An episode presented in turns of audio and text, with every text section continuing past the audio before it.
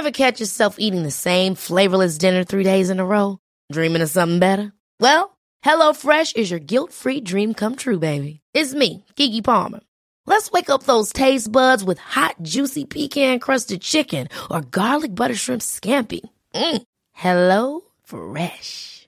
Stop dreaming of all the delicious possibilities and dig in at HelloFresh.com. Let's get this dinner party started.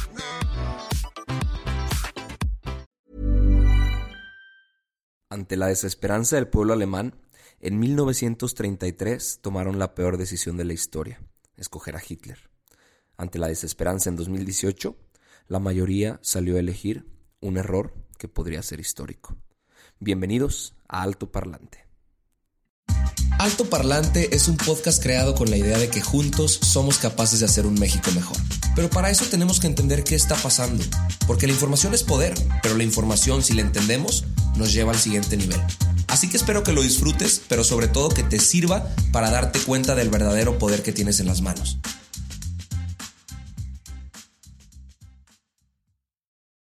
Amigos míos, bienvenidos a un nuevo episodio de Alto Parlante.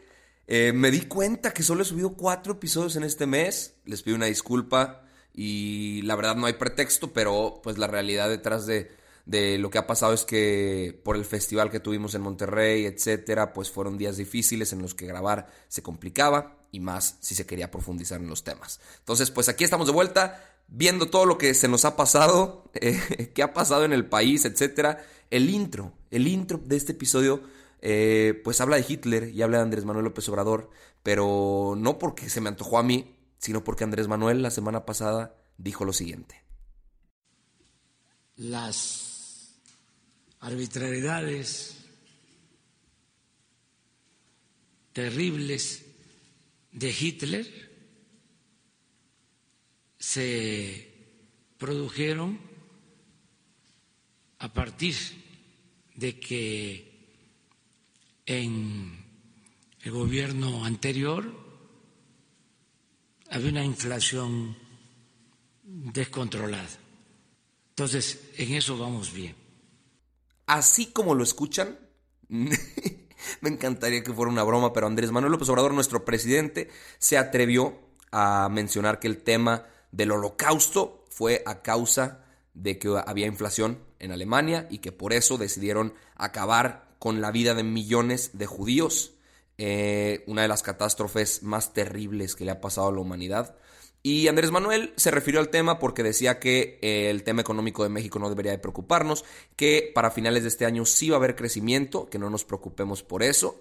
Pero pues es básicamente como si Hitler hubiera dicho, me dejaron un cochinero, déjame, le quito la vida a millones de judíos, los meto en campos de concentración, los torturo, hago experimentos con ellos y pues es, todo es a culpa de la inflación. Y pues que Andrés Manuel dice que en eso vamos bien. Yo no, me no, no, quiero ni imaginarme qué pasaría si para él no fuéramos bien. No sé si acabaría con la vida de millones de mexicanos o de algún otro lado. Pues de, algunos de los mexicanos ya lo está haciendo, lamentablemente.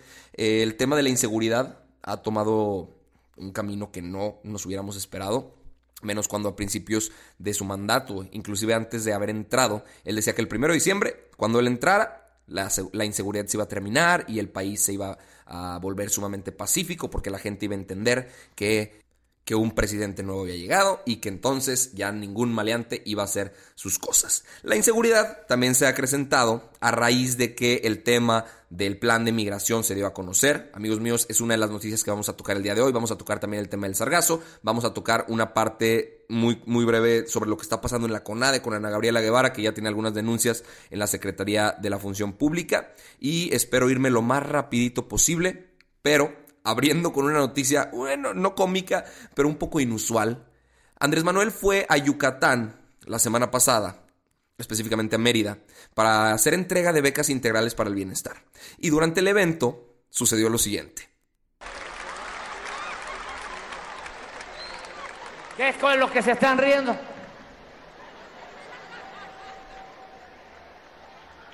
La pantalla. ¿Qué hay en la pantalla? Ah, que aparecen ustedes. A ver, panén más, panén, panén, para que aparezcan todas y todos. Miren, ahí estamos todos. Este es gobierno del pueblo, para el pueblo y con el pueblo. Eso que escucharon, obviamente no lo pudieron ver en video porque pues lamentablemente este es solo una herramienta de podcasting, pero era el video de una niña levantándole el dedo grosero a Andrés Manuel durante la ceremonia, durante el acto este de presentación del programa, y se hizo un hashtag que decía todos somos la niña. O sea, a todos nos darían ganas de sacarle el dedo a Andrés Manuel. Que por cierto, me caga, me caga el tonito que hace cuando le habla a la gente. Como, como el Mesías, no sé, sinceramente no me, no me gusta para nada, pero bueno, habrá quienes se la compren, habrá a quienes les guste y a quienes los mare. Pero ahora sí, pasando a información, comenzando con el tema del plan de migración. El viernes 14 de junio, amigos míos, se dieron a conocer los detalles del plan para reducir el flujo migratorio de centroamericanos en la frontera sur. ¿Se acuerdan ustedes que con el tema de los aranceles, pues México quedó en que en 45 días iba a frenar este tema? Marcelo Ebrard comentó que que no se van a requerir recursos económicos extras ni gastos adicionales. Él es el secretario de Relaciones Exteriores y ha sido una de las personas que ha estado a cargo tanto de la negociación y ahora también va a estar a cargo del manejo de algunos fondos. Les voy a explicar un poquito qué es lo que va a pasar. Por su parte, Estados Unidos va a aplicar la sección 235-B2C de la Ley de Migración Americana, que básicamente lo que dice es que van a regresar a México a los indocumentados para que terminen, terminen sus procesos legales de migración en nuestro país, pero que se comprometen a acelerar los trámites. Eso es lo que va a hacer Estados Unidos y déjenme les explico que es todo lo que va a hacer México. 1. Despliegue de la Guardia Nacional en 11 municipios con 6.000 elementos. 2. En Campeche, Chiapas, Oaxaca, Veracruz y Tabasco se van a instalar 13 coordinaciones de la Guardia. 3. 825 elementos entrarán al Instituto Nacional de Migración porque no había suficiente personal. 4. Eh, 200 personas de la Secretaría del Bienestar van a entregar en Chiapas apoyos de programas sociales. Me regreso un poquito al tema del Instituto Nacional de Migración porque la semana pasada también Francisco Garduño, que es el titular, le dijo a los policías federales que eran unos fifís eran unos fifís porque se estaban quejando de las condiciones en las que estaban trabajando. No sé si llegaron a ver alguno de los videos, si tienen curiosidad, métanse a verlos, porque en los videos se ve claramente cómo las condiciones en las que están trabajando los policías federales, específicamente en Chiapas, son verdaderamente miserables. Entonces, Francisco Garduño, perdón, eh, pero me, parece completamente imbécil tu, tu comentario. Ojalá y a ti te toque trabajar en esas condiciones, porque, pues, güey, Sinceramente tienes cero empatía. Este vato viene de, de, trabajar en prevención y readaptación social federal. O sea, este güey ahorita está a cargo del Instituto Nacional de Migración, pero antes era un experto en cárceles. Entonces, pues, güey, no entiendo qué, qué se está buscando con eso. Pero bueno, continuamos. También México va a estar a cargo del registro de migrantes, va a informar a qué vienen y por qué, para, para a qué vienen. Eh, va a estar a cargo de hacer una mesa de diálogo con países centroamericanos para tocar el tema del plan de desarrollo integral, que lo que busca es fomentar el desarrollo económico y la inversión en el sur de México y Centroamérica. Y también va a estar a cargo de hacer un tipo de alianzas con organismos internacionales como ACNUR, UNICEF, Organización Internacional de Migrantes, y de hecho ya se envió una carta a Antonio eh, Guterres, que es el secretario general de la ONU, para que ellos ayuden y puedan apoyar.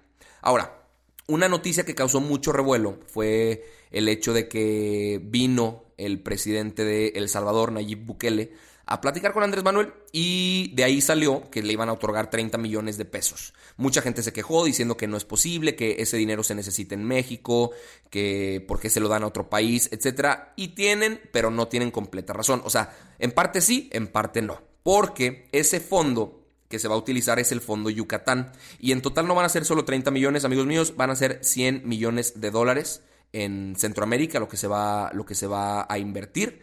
Eh, en El Salvador, como les decía, eran esos 30 millones de dólares que se van a utilizar para replicar el programa Sembrando Vida. Es decir, plantar hectáreas de árboles frutales y maderables, van a ser 50 mil hectáreas específicamente, y con eso se van a crear 20 mil empleos. Y pues no crean que va a ser el único país beneficiado, también Honduras, porque Juan Orlando Hernández, que es el presidente de aquel país, va a venir en julio. Pero bueno, les explico qué es el Fondo Yucatán. El nombre formal es el Fondo de Infraestructura para Países de Mesoamérica y el Caribe. Se formó desde el 2011 por un decreto de Felipe Calderón, que era presidente en aquel entonces, y pues se, tenía la base de 160 millones de dólares. Ese documento lo firmó José Antonio Mid, que era secretario de Hacienda en aquel entonces. José Antonio Mid, acuérdense que fue candidato presidencial ahora en el 2018 contra Andrés Manuel y pues perdió. Eh, este fondo, bueno, más bien, eh, sí, este, este, este fondo lo, sustenta la Ley de Cooperación Internacional para el Desarrollo y aparte está siendo impulsado por la Agencia Mexicana de Cooperación Internacional para el Desarrollo. Marcelo Ebrard va a ser el encargado de, de controlar este dinero y pues no, no hubo buena respuesta por parte de los mexicanos, pero lo que sí les puedo decir es que no es dinero que se fuera a utilizar para otra cosa, porque sí estaba ya pensado para la infraestructura de, países de Mesoamérica y del Caribe. Esperemos que dé buenos resultados, esperemos que gente no, no, no, no migre hacia México, pero ojo aquí, no por el hecho de que no migren hacia acá, sino porque tengan verdaderamente una calidad de vida digna y oportunidades en sus países, que creo que es lo que todos tenemos que buscar, no solo como zona, no solo como continente, sino como mundo, como humanidad. Entonces me, me parece que cosas buenas podrían salir, veremos qué es lo que sucede.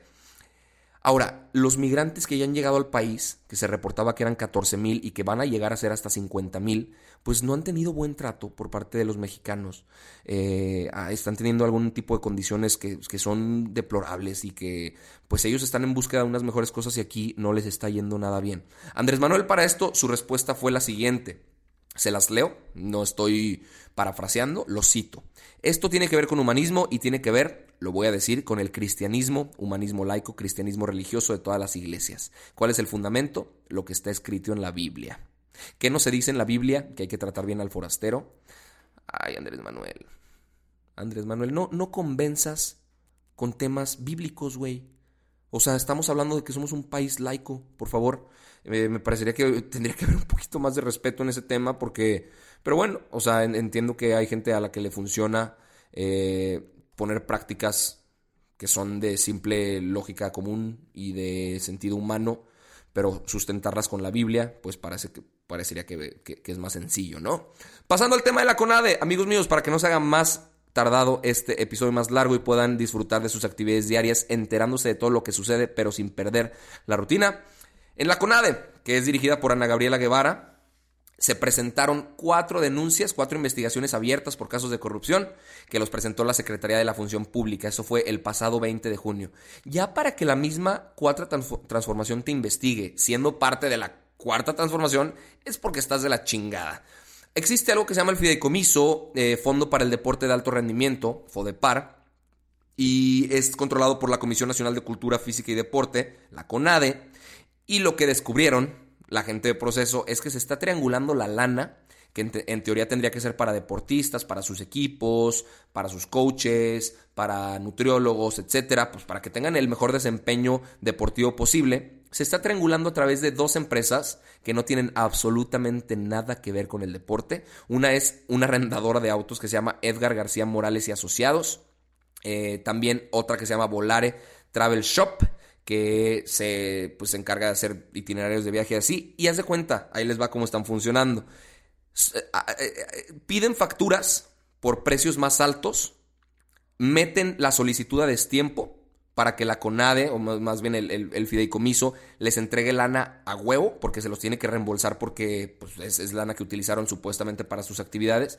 Pero estamos hablando de sobreprecios duros. O sea, de 700 mil pesos más por algunos temas, un millón de pesos más por algunos temas, y a cargo de estas movederas sucias y opacas están el subdirector de calidad para el deporte Israel Benítez, el director de alto rendimiento Arturo Contreras, el subdirector de apoyos a deportistas y federaciones Faustino Jesús Díaz. Andrés Manuel ya dijo que esto se va a investigar y que Ana Gabriela Guevara pues tendrá que ponerse bajo el ojo bajo la lupa para ver qué, pues, qué está haciendo. No sé si se acuerdan que muchísimos deportistas se quejaron que no estaban recibiendo sus becas, pero al mismo tiempo vemos que están desviando y triangulando fondos a través de empresas que ni al caso. Pues quién sabe qué esté pasando detrás de eso. Ya para que la 4T te investigues porque estás de la chingada, repito. Por último, el tema del sargazo, que seguramente han visto en las noticias. El sargazo, amigos míos, es una macroalga marina de color café, que no tiene temporalidad ni tiempo de duración puede durar desde semanas hasta meses en las costas, eh, principalmente en Cancún, Puerto Morelos, Tulum, Majagual, eh, el Caribe mexicano. Provoca mal olor, descompone el paisaje y es un indicador de la creciente contaminación. Aumenta casi en 100 veces los daños causados por la actividad humana. Provoca muerte de especies marinas como tortugas y peces y pues está afectando muchísimo, muchísimo la zona.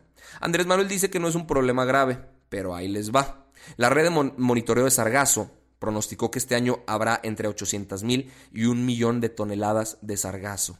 Moody's, que es una calificadora, ya comprobó que el Aeropuerto Internacional de Cancún ha tenido muchos menos pasajeros, es decir, menos turistas, es decir, menos ocupación hotelera.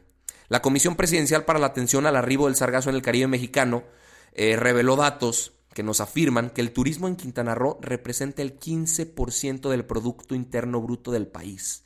Entonces, Andrés Manuel, si no te parece grave, yo me pregunto, ¿por qué estás invirtiendo en un tren Maya para que tenga pasajeros? Pues, güey, no va a haber pasajeros. No va a haber gente que, que tome el tren porque ni siquiera quieren viajar para esa zona. Entonces, pues de nada sirve que sigas invirtiendo en tu trencito Maya, que aparte te lo sacaste de la manga con una consulta pedorrona que hiciste en las calles a tu manera. Eh, solo el año pasado se perdieron 5.286 millones de pesos por estos motivos, por el tema del sargazo. Se tuvieron que quitar 522 mil toneladas de, de esta alga lo que costó 332 millones de pesos. El sector empresarial ya dijo que se está perdiendo hasta el 50% de las ganancias porque la gente no va a comprar y los hoteleros ya dijeron que ha bajado la capacidad entre un 7 y un 9% de la gente que iba y se hospedaba en los hoteles. Entonces, pues esperemos que se haga algo. Parece que esta administración no da una buena, parece que están tomando decisiones malas todos los días, pero pues bueno, a nosotros nos toca ponernos las pilas, a nosotros nos toca colaborar con lo que podamos, aportar en lo que podamos, que es nuestra chamba diaria desde nuestro metro cuadrado, lo he, repetido un montonal de veces, y esperemos que con la eh, presión suficiente de la oposición y de los grupos de asociaciones civiles, de organizaciones de la sociedad civil, etcétera, esto pueda empezar a cambiar. Es todo por el día de hoy, es toda la información. Mañana voy a tener una entrevista interesantísima y el jueves también voy a estar subiendo otra entrevista para que estén bien pilas, bien atentos, porque la información con altoparlante llega hasta sus hogares de manera práctica, de manera sencilla, de manera divertida. Les mando un fuertísimo abrazo y nos vemos mañana.